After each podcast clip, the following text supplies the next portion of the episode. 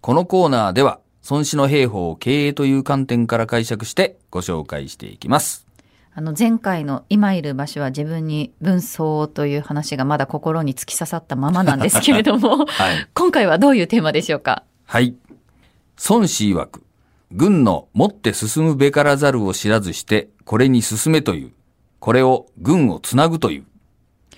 うん、軍の持って進むべからざるを知らずしてというのは進むべきではないのに、うん。進めっていうっていうことですか、うんうん。そうそうそうそう、まさにそういうことなんですけども、はい。これはですね、国王がやっちゃいけない3つのことがあるよっていう中の一つなんですけども、ええ。あやっちゃいけないことやっちゃいけないことを言ってうんうん。るところなんですよ。はい。これはですね、前線にいる、要するにまあ戦場にいる軍隊の状況がですね、うんえー前進できないような状況にあるっていうことを当然本国にいる国王は知らないわけなんですよ。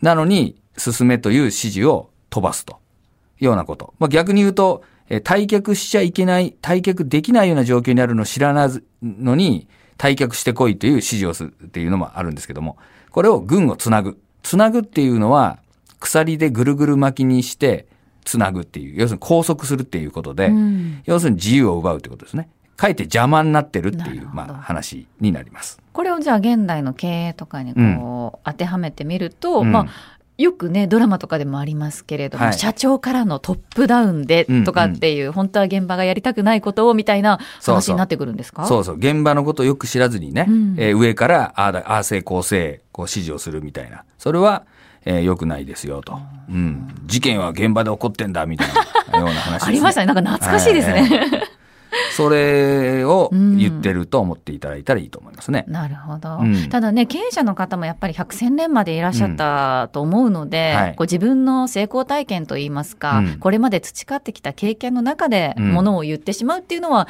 気持ちはわかりますよね。そうなんですよね。うん。で、ここで大切なことは、これを言っちゃいけないっていう話じゃなくて、現場のことも分かってない状態で言っちゃいけないよっていう。逆に言うと、現場の状況をちゃんとですね、えー見える、見える化する。あまあ、見えてる。まあ、そういう状態であるならば、うん言っていいわけなんですよ。なるほど、はい把握していればということですよね。だから、その、まあ、現場の人とか若い人の立場から、うんとにかく上がいちいち口出すのが良くないとか、ね、あ黙っといてくれみたいなことではないんですよ。あの、必要なことは言ってもらった方がいいわけなんですよ。あの、経験が足りないわけなんだからね。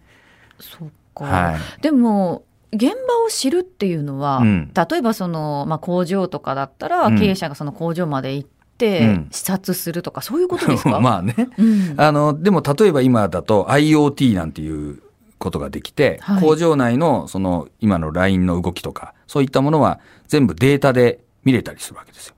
もちろんカメラとかも設置すれば状況も見えるしね、いちいち行かなくたって全部あの見えるわけじゃないですか。うん。そういうことを通じてですね、あの現場をまあ見る、まあ見える化するっていうね、ことになります。これ確かにあの同僚同士でも、うん。誰がこの仕事をやってるんだろうかとか、うんうん。だからこれはどの担当の分野なの事業なんだろうかっていうのが、うん。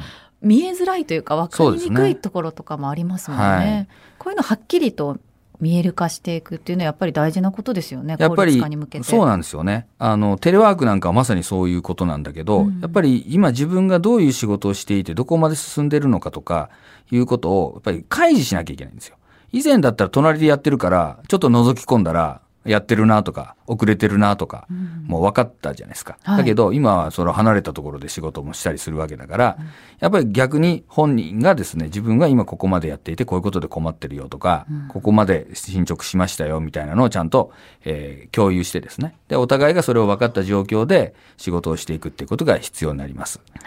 なんで、あの、例えば日報なんかも上司に向かって報告するようにね、あの、監視されてる感じがどうしてもあると思うんですけども、そうじゃなくてお互いに協力して仕事をするためには、自分の仕事の状況を共有するっていうことで、これは普通に考えて複数人が何かしら同じことをやろう、同じことっていうか一つのことをやろうと思ったら、せざるを得ないです、ね。そうですね。うん、今自分がこういう状況よみたいなことはうんお互いがおたちゃんとね言い合って、進捗の報告ってことですもんうん、ね。しなきゃいけないわけなんで、はい。まあ、そういうですね仕事の仕方に変わってくるわけですよね。でそれができればこれが当然デジタルなんでうん当然上の人も見える化されて、で、そういうものがあった状態でですね、えーじゃあこっち行こうとか、例えば今の状況がですね、いや、俺があのね、30年前にやった状況と一緒だから、こうやってやったらいいよっていう話をするんなら、それは、あそうなんですかって話になるんだけど、今の状況も分かってもないのに、俺が若い時にお前こうやってやったんだからこうやってやりゃいいんだよって言っちゃうと、仮にそれが正しいことであったとしても、言われた方は、ちょっと反発何古いことの話してんのみたいな。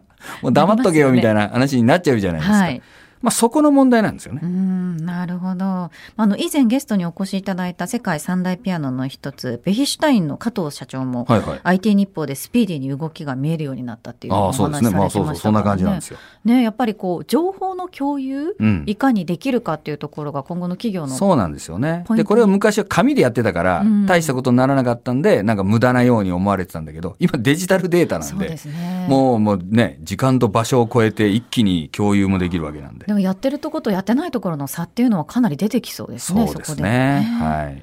えーもう一度孫子の言葉繰り返しておきます。孫子曰く、軍のもって進むべからざるを知らずして、これに進めという、これを軍をつなぐというです。軍をつながないようにね、気をつけていただきたいと思います。